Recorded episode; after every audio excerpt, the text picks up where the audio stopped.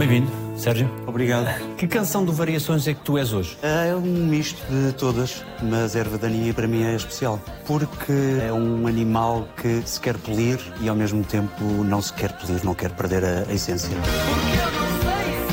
Sérgio Praia, 45 anos, e estou como sou, no Alta Definição. Gosto de praia, gosto muito de dormir, não gosto de dias cinzentos. O que é que em ti é culpa da vontade? Eu acho que de vez em quando é preciso uma certa culpa, quando a vontade é boa. Portanto, acho que vale a pena às vezes arriscar, levar a culpa para o resto da vida. Se atentarmos na tua carreira, naquilo que já conquistaste, não podemos ignorar nunca que grande parte do que tu conquistaste tem a ver com a vontade? Sim, claro. Desde miúdo. Vontade de querer sair de onde nasci, vontade de querer ser ator principalmente e vontade de não deixar cair por terra os meus sonhos, que é o que me alimenta. E de ser quem? De ser alguém que luta por aquilo que quer e que não tem medo. Que eu acho que o medo é um dos piores inimigos. É algo com quem eu luto e vou lutar a minha vida toda, mas acho que estou melhor do que há 20 anos atrás. O que é que faz com que nós consigamos ter força para afastar esse medo? Estares rodeado de pessoas certas e de te mandar mesmo. Não sabes o que é que vai acontecer, esse medo vai lá tarde, vais suar, mas eu acho que vale sempre a pena atirar-te sem saber o que é que vai acontecer. É um dos meus grandes objetivos de vida. Porque mesmo que corra mal, faz parte do caminho. E o caminho tem que ser percorrido. E eu prefiro pensar que arrisquei, que me mandei, do que ficar a pensar que poderia ter feito e não fiz. O momento mais marcante acho que foi quando eu eh, saí de casa de vez.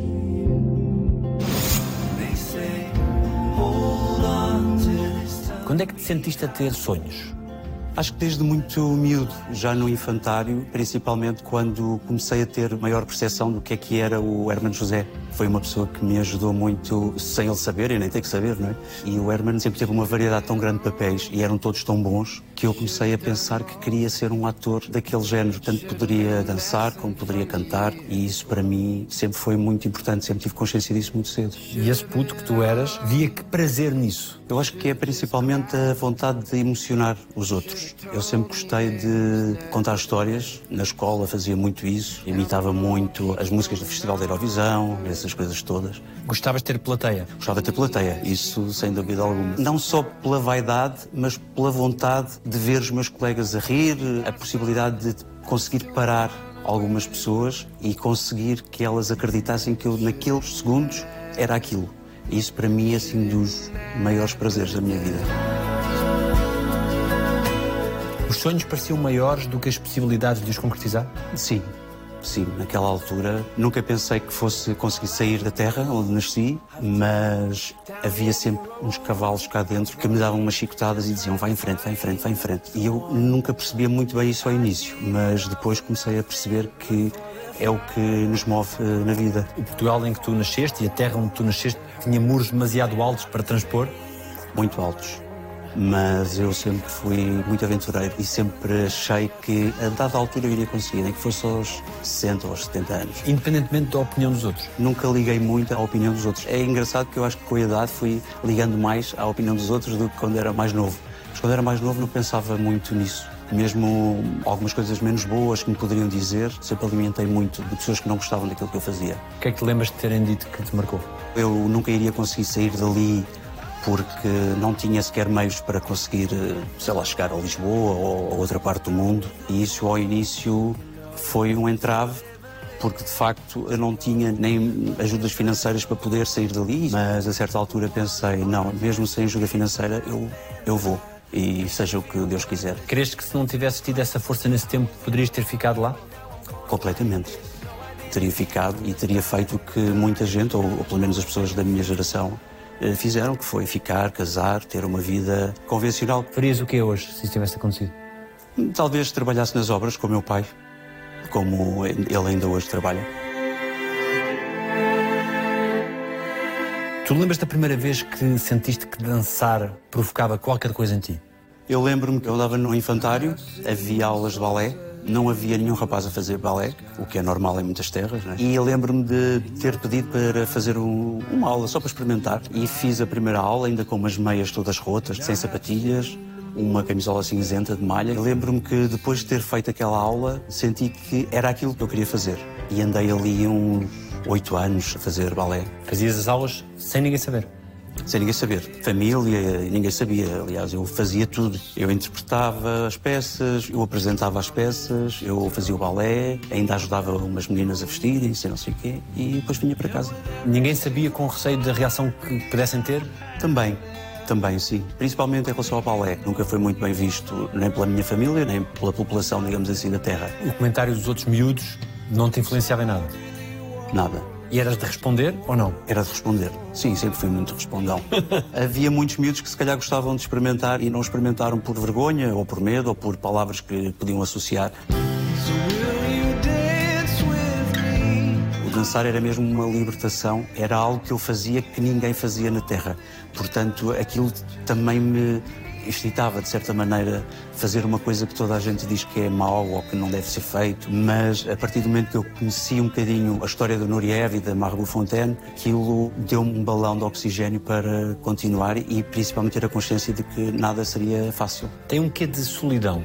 Qualquer artista que mergulhe, de verdade, eh, acho que tem uma solidão bastante grande dentro dele. E acho que essa solidão em casos pode não ser muito bom, mas é um sítio onde tu vais buscar muita coisa boa para depois usares na, naquilo que fazes. O que é que a tua solidão te ensinou sobre ti mesmo? Ensinou-me que não tenho medo de viver sozinho ou de estar comigo e que às vezes é melhor ouvir do que falar demasiado. Eu nunca estou só.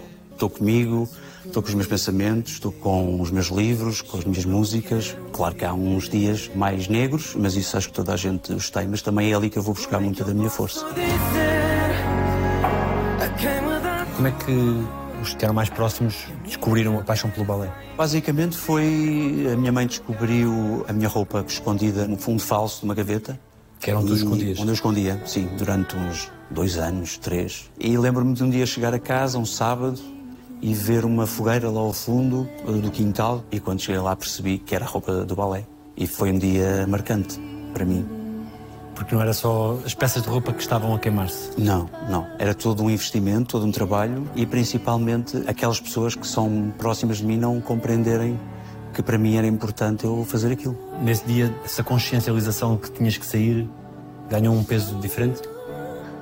Muito diferente. E foi ali que eu percebi que tinha mesmo que fazer alguma coisa radical. Arquitetar um plano, quase.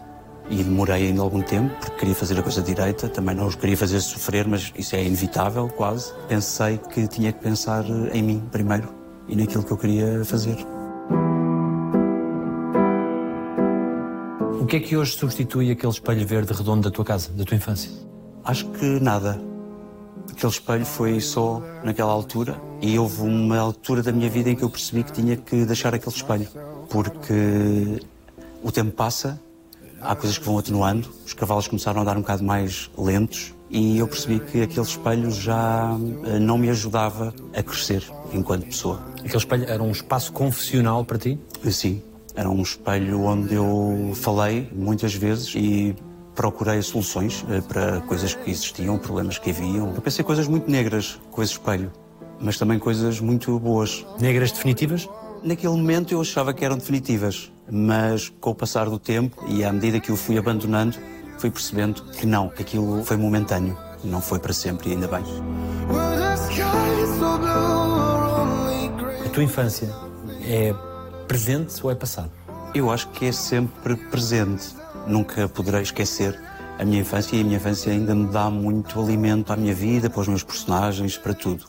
Mas há uns anos para cá tenho feito este trabalho de me apaziguar com a minha infância. Acho que a infância nos molda e não quer dizer que esse reflexo depois vai ser aquilo que tu vais ser quando for adulto. Eu sempre tentei imaginar que iria conseguir chegar uma melhor pessoa ou ser mais feliz mais para a frente. Quando fosse mais velho, sempre quis ter 40 anos. Hoje em dia tenho 45 e quero voltar para trás. Portanto, aquela altura é tudo muito mais dramático e muito mais trágico.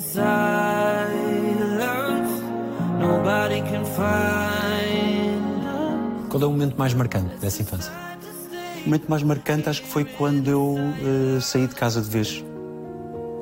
quando decidi que tinha que sair dali, não podia continuar, porque iria aniquilar o meu sonho, iria matar todo aquele turbilhão que eu também fui alimentando para conseguir ter força para sair dali. Quando eu saí mesmo, eu tinha uns 14, 15, mas ali desde os 10 que já andava a tentar ver como é que eu poderia fazer isso, mas depois não tinha dinheiro, trabalhava nas obras, mas era como ajudante, não ganhava assim muito, e basicamente foi esse dia em que eu fui embora. Como é que foi esse dia? Foi um dia feliz, não foi um dia triste. Fui a casa, fiz uma, uma mochila com umas latas de atum e umas coisas, umas velas, uns fósforos, umas roupitas e fui pelo mar, uh, de Furador até Esmoriz, depois apanhei um comboio de Esmoriz para Espinho e de Espinho, Porto. Depois cheguei ao Porto e percebi que se calhar tinha que pensar melhor, tinha que voltar atrás e pelo menos chegar até o nono ano para poder depois ir para uma escola de teatro e fazer as coisas em condições. O momento da viagem é de libertação? Libertação total. O mar, a banda que eu fiz de Nívia no nariz para não ficar queimado o sol, os Altmans, Ouvir o quê? Losing My Religion. Só que eu não sabia a letra ainda de cor, portanto era tudo. Não era ainda aquela verdadeira, mas eu depois decorei a letra toda, mesmo sem saber o que estava a dizer. Hoje já sei, mas aquela música foi libertadora para mim.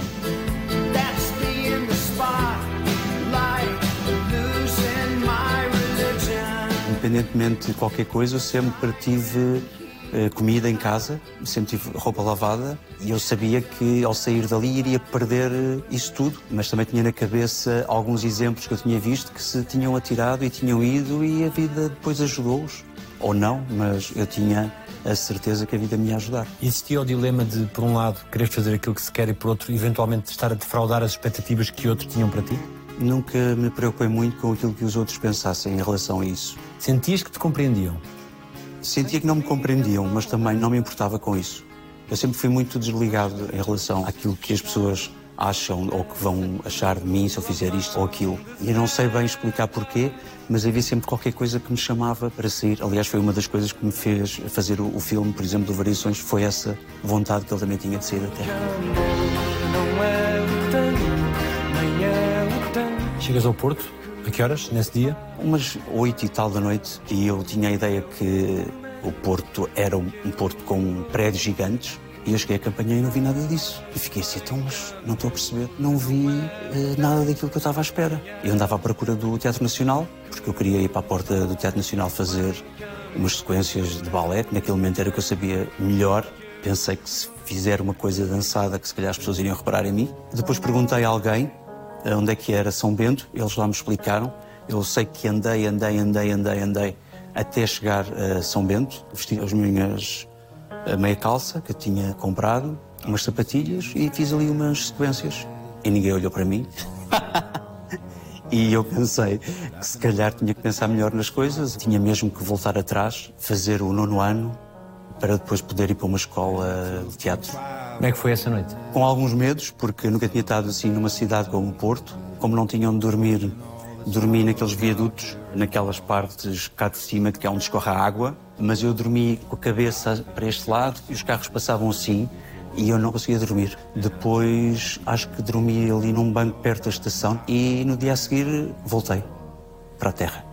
E depois, no outro dia a seguir, voltei a fugir outra vez. Com a ideia de França, mas cheguei a Valongo e percebi que se calhar o caminho tinha que ser diferente e voltei outra vez para casa e fui fazer o nono ano.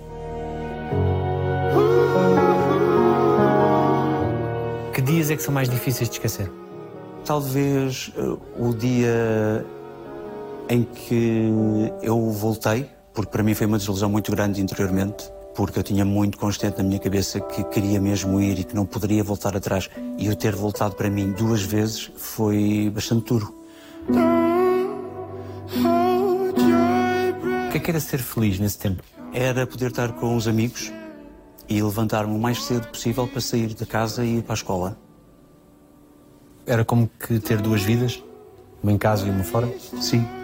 Acho que, no fundo, muita gente acaba por ter ali durante uma fase da vida quase duas vidas, não é? Enquanto não concretizas aquilo que queres, e naquele momento eu sentia-me com duas ou mais, umas três ou quatro, para poder eh, filtrar alguns problemas, algumas coisas menos boas, se calhar. O regresso a casa, como é que era?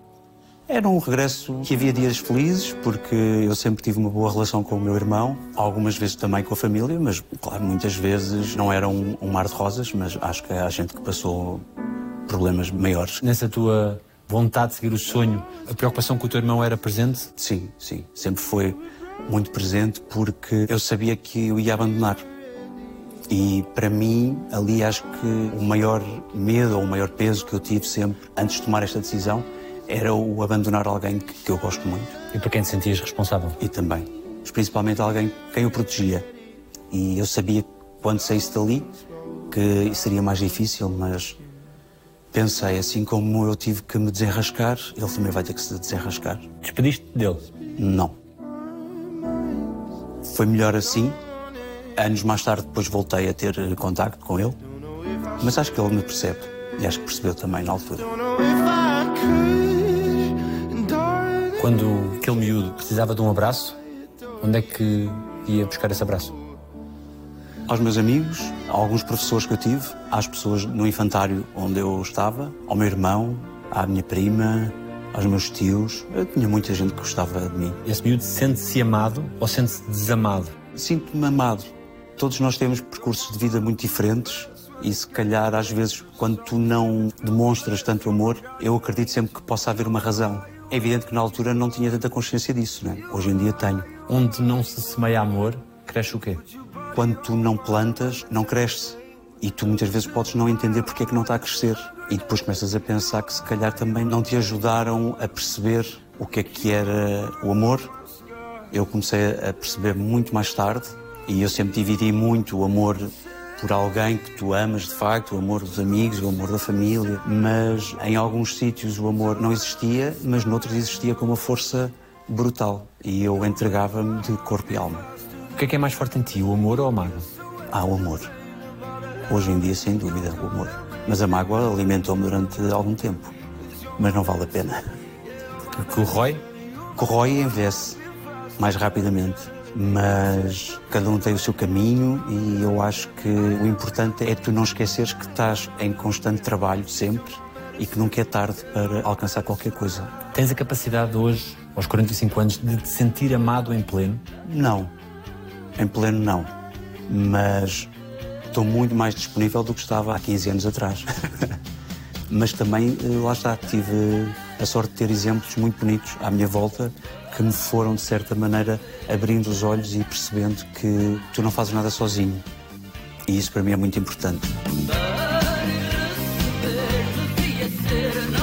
Se dar e receber fosse a nossa forma de viver, sim. Como é que seria? Eu acho que nem toda a gente tem que dar e, e receber. Eu sei que isso é o, o ideal, mas as pessoas de facto têm vidas muito diferentes. Há pessoas que só recebem, há pessoas que não sabem dar, há pessoas que são ensinadas a dar, mas eu acho que nem toda a gente sabe dar e receber. O que é que tu procuras receber?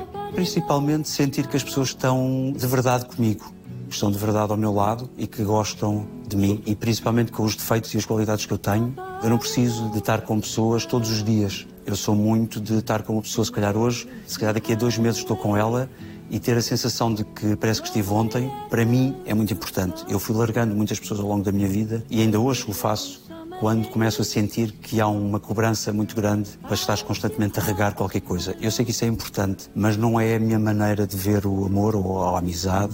Eu acredito que quando é verdadeiro, quando estás mesmo com a pessoa, a pessoa vai gostar de ti e vai te entender, mesmo que tu não fales com ela durante um ou dois meses. E eu tenho muito poucos amigos, mas os que tenho sabem muito bem como é que eu sou nessa questão.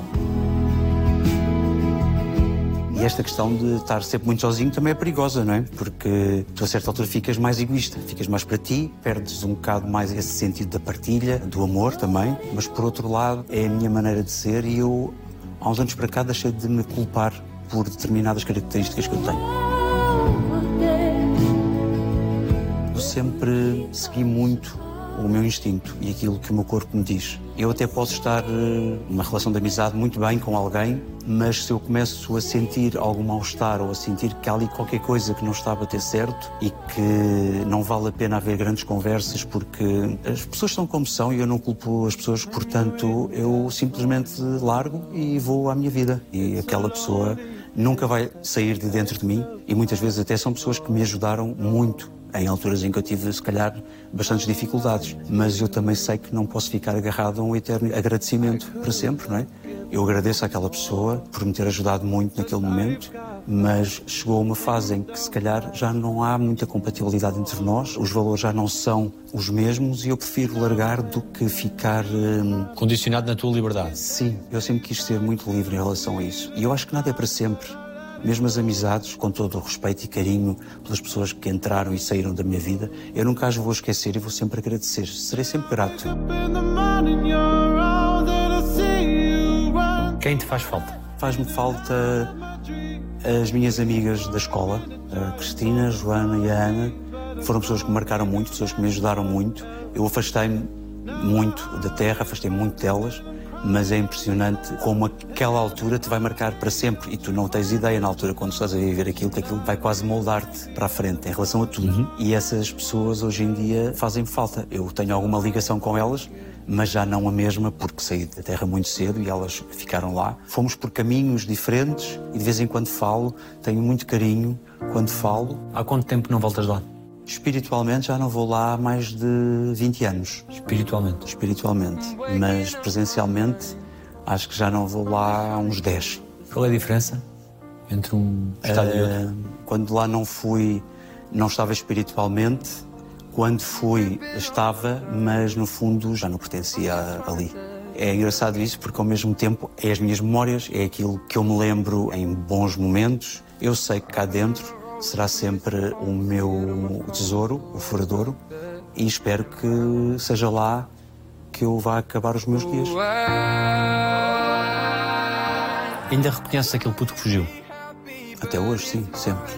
Está sempre comigo. Nas decisões que eu tomo, nas pessoas com quem me relaciono. Recorro muito àqueles primeiros impulsos que eu acho que é o que me guia muito. São os que são mais verdade? São os que são mais verdade e depois a cabeça começa a minar, não é? Eu saí de lá porque eu queria me moldar e queria ser um ator com grandes trabalhos e a partir do momento em que comecei a ter alguns bons papéis, algum reconhecimento e a começar a moldar-me, comecei a perceber que não me podia moldar demais porque eu também não queria perder a essência daquele miúdo que eu acho que é muito importante não perder as tuas raízes. Quando dormiste na rua, sentias o medo, o perigo, enfrentava-lo? Eu enfrentava. Eu lembro-me que naquele momento houve uma situação em que o grupo me veio pedir um cigarro e eu percebi que aquilo poderia dar para o torto. Quase que andávamos ali à porrada quando eles começaram a tentar apanhar o meu saco. E eu sempre tive uma pessoa cá dentro um bocadinho mais explosiva que me aparece nos momentos certos. Na selva temos que saber andar nela e atiro-me e falo e digo, mesmo que saiba que vá sofrer consequências e que possam não ser boas uh, para mim. Eu aguento-as. Continuas hoje a ter muito medo de não ter o que comer? Ah, sempre. Acho que é um dos meus maiores medos. Acho que ninguém gosta de passar fome, não é? Embora a fome te leve a estados muito interessantes, também para trabalhar e para descobrir determinadas coisas, não comer ajudava-me naquela altura a focar mais naquilo que eu queria fazer e a lutar mais para conseguir. E eu não quero ter uma mesa recheada todos os dias. Eu só quero ter o essencial. Em que momentos passaste fome? Quando fui para o Porto estudar teatro, quando cheguei, eu não tinha sequer onde dormir, não disse a ninguém que não tinha onde dormir, não disse a ninguém que não tinha um apoio da escola para poder estar lá. Tinhas que idade nessa altura? Eu devia ter uns 16 mas rapidamente percebi que tinha que arranjar alguma coisa para fazer, então nos tempos livres da escola, sem ninguém saber, arranjei umas obras, ia fazer uns trabalhos nas obras, carta massa e não sei o quê. Ainda fui roubado algumas vezes, no sentido de, de não me pagarem, mas eu sempre tive sorte em que me apareceram pessoas muito boas na minha vida. Não sei se elas estavam lá por acaso ou não, mas sempre tive alguém que de repente aparecia que me dava um prato de sopa, um bocado de carne ou um, um pão. E onde dormias? Não tinhas sítio para dormir? Olha, dormi nas obras porque quando se faz a obra de raiz, normalmente, como começas por baixo, fazes sempre uma casinha para poderes aquecer o comer, a hora do meio-dia, não sei o quê. E normalmente é um sítio que não é fechado. Eu saltava à noite para poder lá dormir. Dormia. Sem frio? Sem fome? Alguma fome, mas com frio nunca. Eu sempre fui muito bom a fazer fogueiras e fazia lá umas fogueirinhas, que ele está sempre preparado também para aquecer o comer no dia a seguir dos construtores, portanto arranjava sempre alguma coisa. Não vou mentir e digo-te, consegui passar numa mercearia conseguir gamar uma maçã ou duas, mas nunca consegui mais do que isso.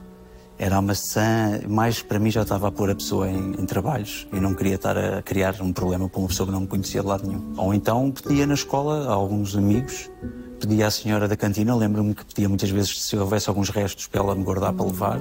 Mas eu era muito feliz nessa altura, no sentido de que estava-me a construir para fazer aquilo que eu queria e conhecia histórias de pessoas que tinham passado muito mais do que eu. Portanto, eu achava que aquilo não era nada em comparação à miséria que existe no, no mundo.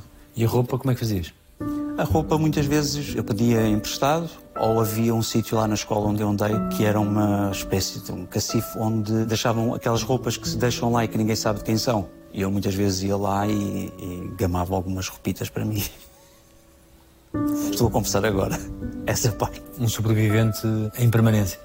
Tem que ser, quando queremos alguma coisa e quando é muito forte. Era mais forte do que aquilo que eu imaginava que iria ser. Eu pensei até que como voltei a primeira vez para trás, pensei que poderia não aguentar porque tinha algumas comodidades em casa, mas quando eu comecei a ter a possibilidade de estudar e comecei logo a fazer teatro e a conhecer atores que já estavam no mercado e que tinham um reconhecimento, aquilo foi uma adrenalina tão grande na minha vida que eu muitas vezes nem me lembrava de comer. Eu acho que passei dois ou três dias quase sem comer e só me lembrei passar desses três dias, porque a felicidade era tão grande e eu queria tanto provar àquelas pessoas que queria mesmo ser aquilo que o meu alimento era essa vontade.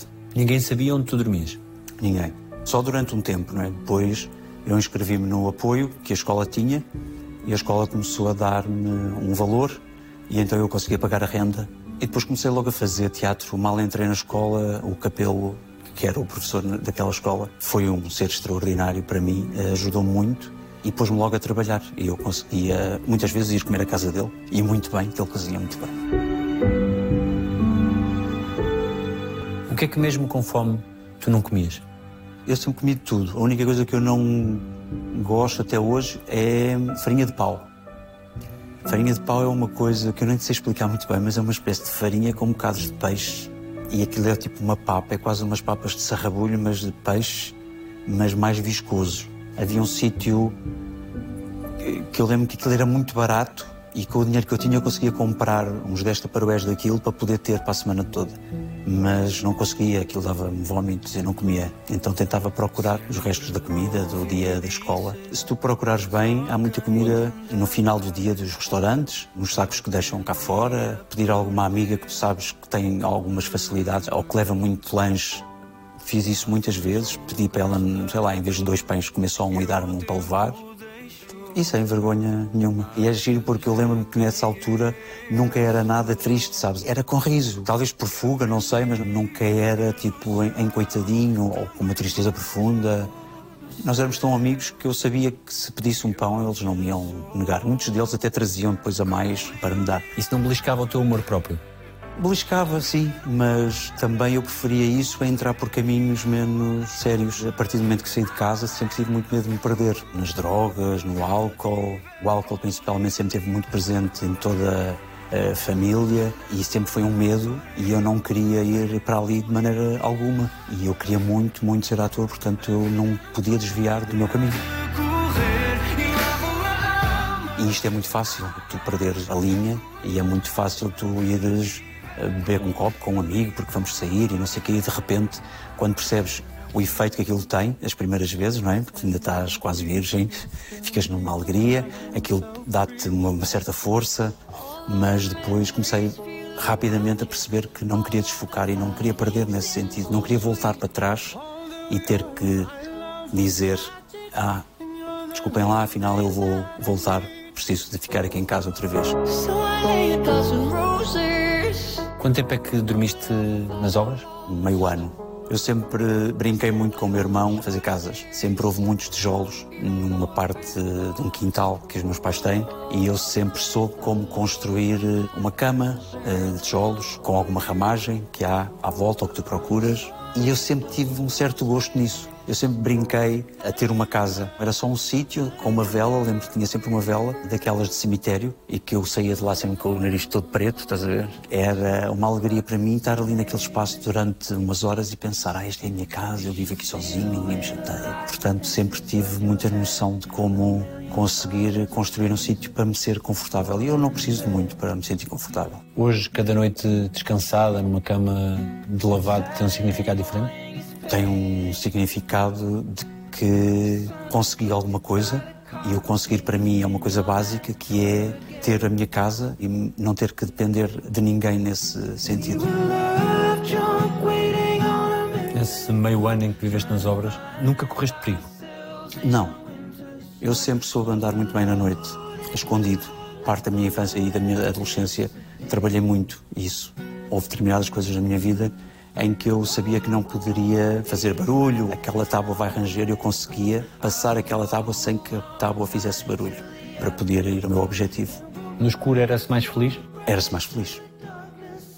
Eras mais tu no escuro? Sim, muito mais eu. Depois comecei a perceber que estava a precisar de claridade na minha vida e foi quando ali a meio do curso no Porto de teatro comecei a perceber que aquele escuro já não fazia muito sentido.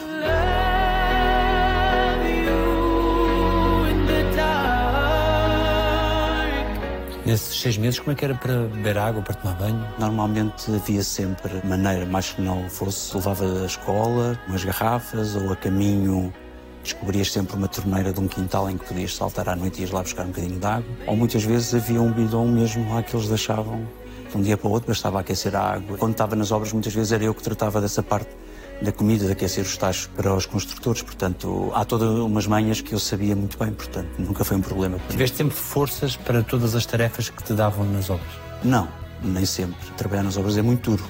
Eu respeito muito, não é um trabalho fácil, mas tentava ao máximo e naquele momento é cartar baldes de massa, é ir buscar vinho ou cerveja, é ir buscar tijoleira, é ir buscar tijoleira, portanto sempre tentei não pensar muito e fazer e pensar sempre no momento em que eu ia sair dali, ia respirar e então depois voltava passado umas horas para poder dormir.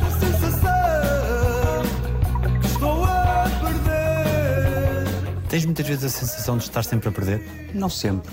Eu tento sempre tirar alguma coisa boa de alguma coisa má, porque tenho que me agarrar a alguma coisa. Mas também quando perco, tenho consciência que perco e tento seguir em frente. Mas também acho que há coisas em que tu precisas mesmo, mesmo de ir ao fundo para teres outras consciências e para perceberes que também estás errado muitas vezes. É indispensável para mim, enquanto Sérgio e enquanto artista, ir às entranhas para depois voltar cá acima mais forte.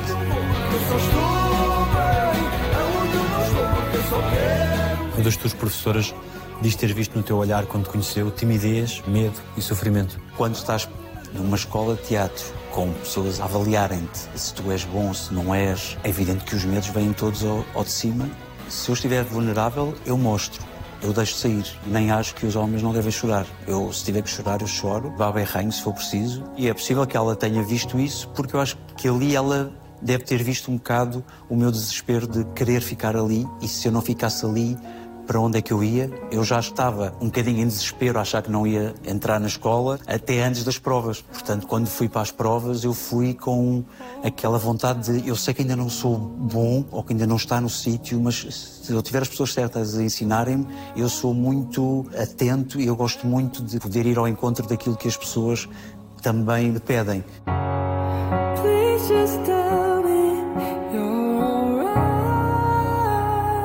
Quando é que as nuvens se começam a dissipar na tua vida e começas a sentir que podes agarrar o sonho? Acho que foi quando decidi uh, vender tudo o que tinha no Porto e disse: vou para Lisboa. Eu sempre pensei que poderia vir para Lisboa com um contrato fixe, porque eu já tinha algum percurso no Porto, já tinha trabalhado com quase todas as companhias e decidi que não queria ficar agarrado a muita coisa de bens materiais e vim embora só mesmo com as duas malas e vim para Lisboa. Eu vim a um convite do Teatro Nacional da Ana Maria II na altura para fazer um espetáculo. Eu nem perguntei se ia ter um sítio para dormir, porque achei óbvio, não é? Se me estavam a convidar. E quando cheguei percebi que não tinha nem subsídio de alimentação, nem alojamento. Eu não tinha para onde ir, eu estava a ganhar na altura, não sei se era 100 contos, e aquele dinheiro eu ainda precisava de resolver algumas coisas que tinha deixado no Porto, portanto não podia estar a alugar um sítio e não tinha para onde ir. Até que o encenador me disse que tinha uma casa ali na Rua da Emenda, em frente ao conservatório, antigo conservatório, e ele tinha uma cave e a cave ainda estava meio em obras. Ele tinha uma casinha feita de pladur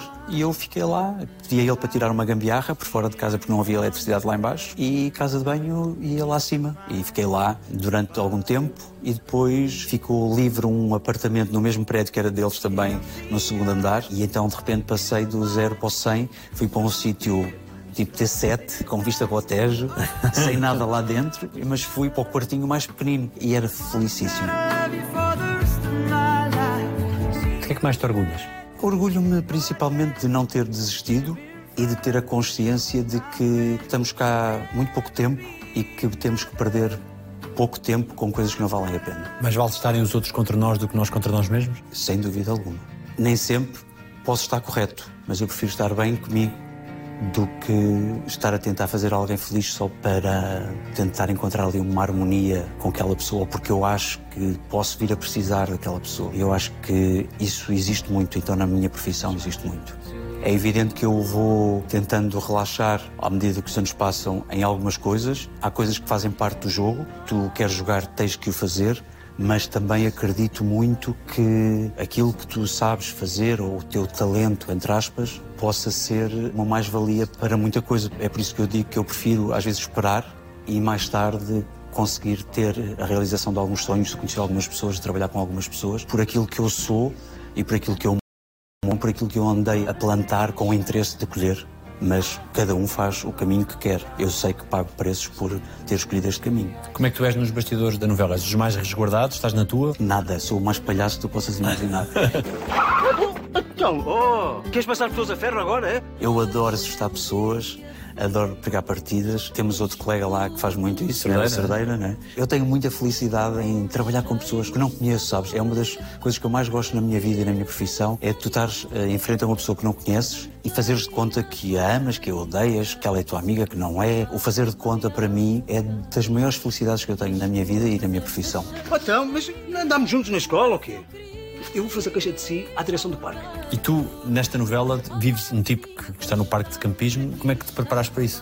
Eu tenho algum trabalho de campo, de ter estado perto de um parque de campismo, lá no Furador. Não vivi lá como muitas pessoas acham, mas meu pai trabalhou e eu ia de vez em quando. Muitas vezes ia por mim ou por amigos meus, porque ele tinha uma piscina. Era um hobby quase nós conseguirmos passar as redes do parque de campismo para ver se conseguíamos entrar em alguma relota, para ver como é que aquilo era, que eu sempre tive um fascínio enorme pelas relotes. Sempre tive também muito presente uma família das minhas tias, de serem pessoas alegres e pessoas ligadas ao peixe e pessoas que não têm vergonha de dizer o que pensam nem as dificuldades que passam. E tento principalmente neste papel e em todos fazer uma coisa que é nunca tentar complicar demais, porque no fundo somos todos pessoas com fragilidades à procura de realização de alguns sonhos, fascínio desta profissão é aquilo que o outro me vai trazer. Tanto que eu preparo as cenas, claro, eu estudo, eu gosto de estudar, mas eu nunca trabalho muito coisas muito fixas. Eu gosto muito de ser surpreendido e de surpreender os outros. Até porque este personagem tem comportamentos diferentes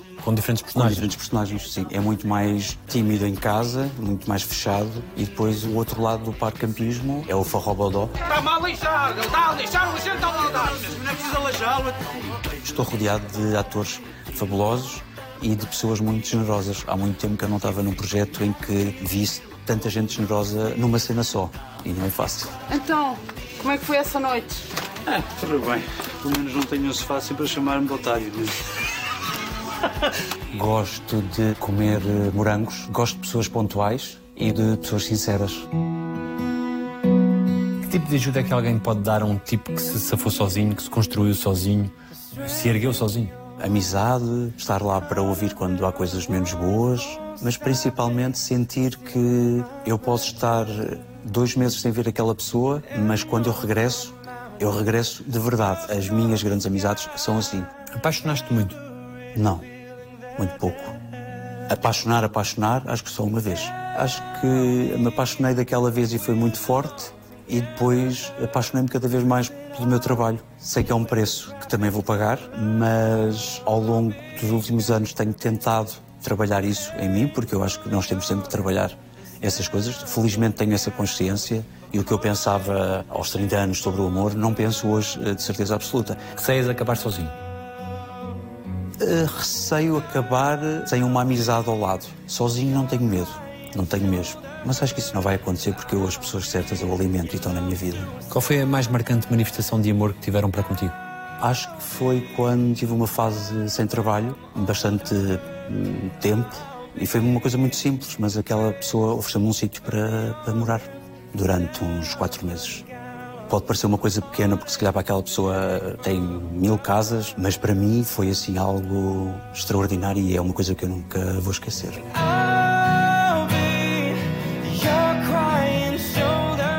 Receias o que a distância dos teus pode fazer quando for irremediável? Claro, sim. Sei que isso poderá acontecer, mas estou-me a trabalhar para a queda, se isso acontecer, eh, for menor. Como é que se trabalha isso? Vais tentando apaziguar-te, tentando cada vez mais compreender os outros, não os culpando, se calhar, de algumas ações.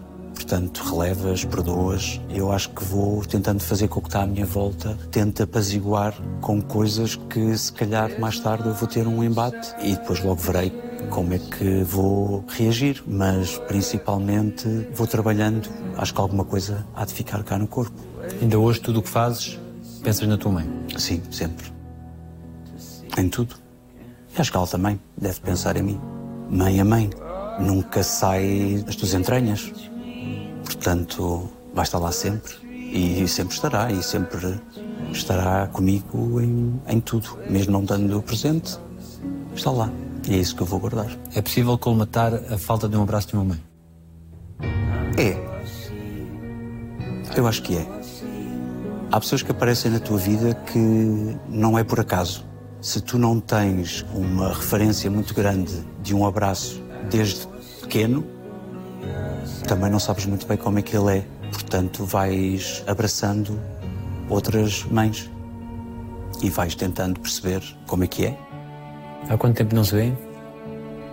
Há alguns anos. Há pelo menos uns sete. Tens todas as respostas a todas as tuas perguntas? Nada. Não, claro que não. Aliás, é uma das coisas que eu tenho que muitas vezes não gosto, é que penso muito, até demais, e principalmente é tu teres ao teu lado pessoas que te vão ajudar a desbloquear algumas coisas e se eu não tenho certezas ou se não tenho respostas, eu falo, eu pergunto. E muitas vezes até pergunto a pessoas que não conheço bem, a pessoas que eu admiro. Para mim foram âncoras ao longo da minha vida que me ajudaram a acreditar que esta vida de ator poderia ser possível. Há pessoas já passaram muito, já, já viveram muito, sabem muito mais do que eu o que é andar aqui, para ir formando as tuas opiniões ou para ir pondo abaixo alguns preconceitos que tens na cabeça e porque nada de facto se faz uh, sozinho. Tens alguma coisa para dizer a alguém, guardado? Há uns anos atrás achava que sim. Neste momento não tenho e não me culpo por isso. Hoje em dia eu consigo compreender tudo o que aconteceu, a vida é mesmo assim e nem todos temos que ser bem resolvidos.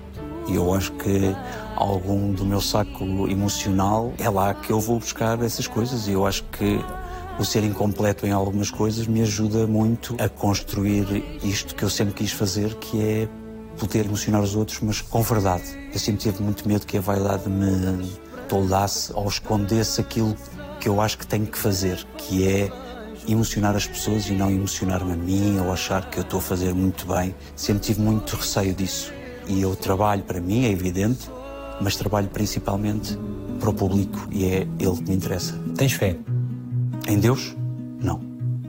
Tenho fé nas pessoas e em algum tipo de energia. Não sou muito ligado às energias, mas há qualquer coisa que eu acho ou que quero acreditar que existe. Mas não tomo decisões com base em fé ou coisas que acredito espiritualmente. O período no seminário não serviu para muito? Nada, pelo contrário. O seminário até foi para muitas descobertas uh, noutros pontos. Quanto tempo é que foi? Quatro meses. Foste obrigado, basicamente. Fui obrigado a ir e foi maravilhoso. Eu adorei estar lá. Eu sabia para o que é que ia, mas foi totalmente diferente. Aquilo que eu imaginava e tive muitas descobertas lá e tive muitas certezas que eu não queria eh, voltar mesmo para a Terra, não queria ficar lá e que queria sair de casa. Crees que o Variações foi visto muito em Ovar? Em Ovar foi, claro. Sim, eu acredito que tenha sido um orgulho para eles. Não te chegou nenhuma mensagem? Chegou muitas, mas é evidente que precisa da validação. Mas eu não quero que isso seja a minha motivação para as coisas. Queres que aquele não seja o papel da tua vida? Quero. E espero que não seja. E não vai ser. Tenho muita fé que eu encontre alguém que consiga perceber que um ator é muito mais do que um grande papel ou um papel marcante.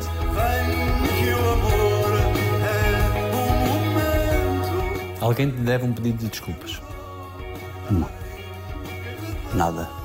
Cada um tem o seu caminho, há coisas que as pessoas fazem que passaram coisas no passado e nem tudo é fácil, há caminhos tortuosos e acho que com o tempo tu vais percebendo que se calhar algumas coisas que tu achavas que sim merecias desculpas, hoje em dia já não penso assim porque hoje em dia tenho uma consciência maior do que é crescer e evoluir e ter dificuldades ou não na vida. Portanto, hoje em dia consigo compreender muito mais isso e pensar que as pessoas muitas vezes não têm culpa de algumas coisas que fazem. Tu pediste desculpa a todas as pessoas a quem querias pedir? Eu acho que pedi, eu sou uma pessoa fácil em pedir desculpas e quando erro eu tento logo pedir desculpas. Agora também não me humilho.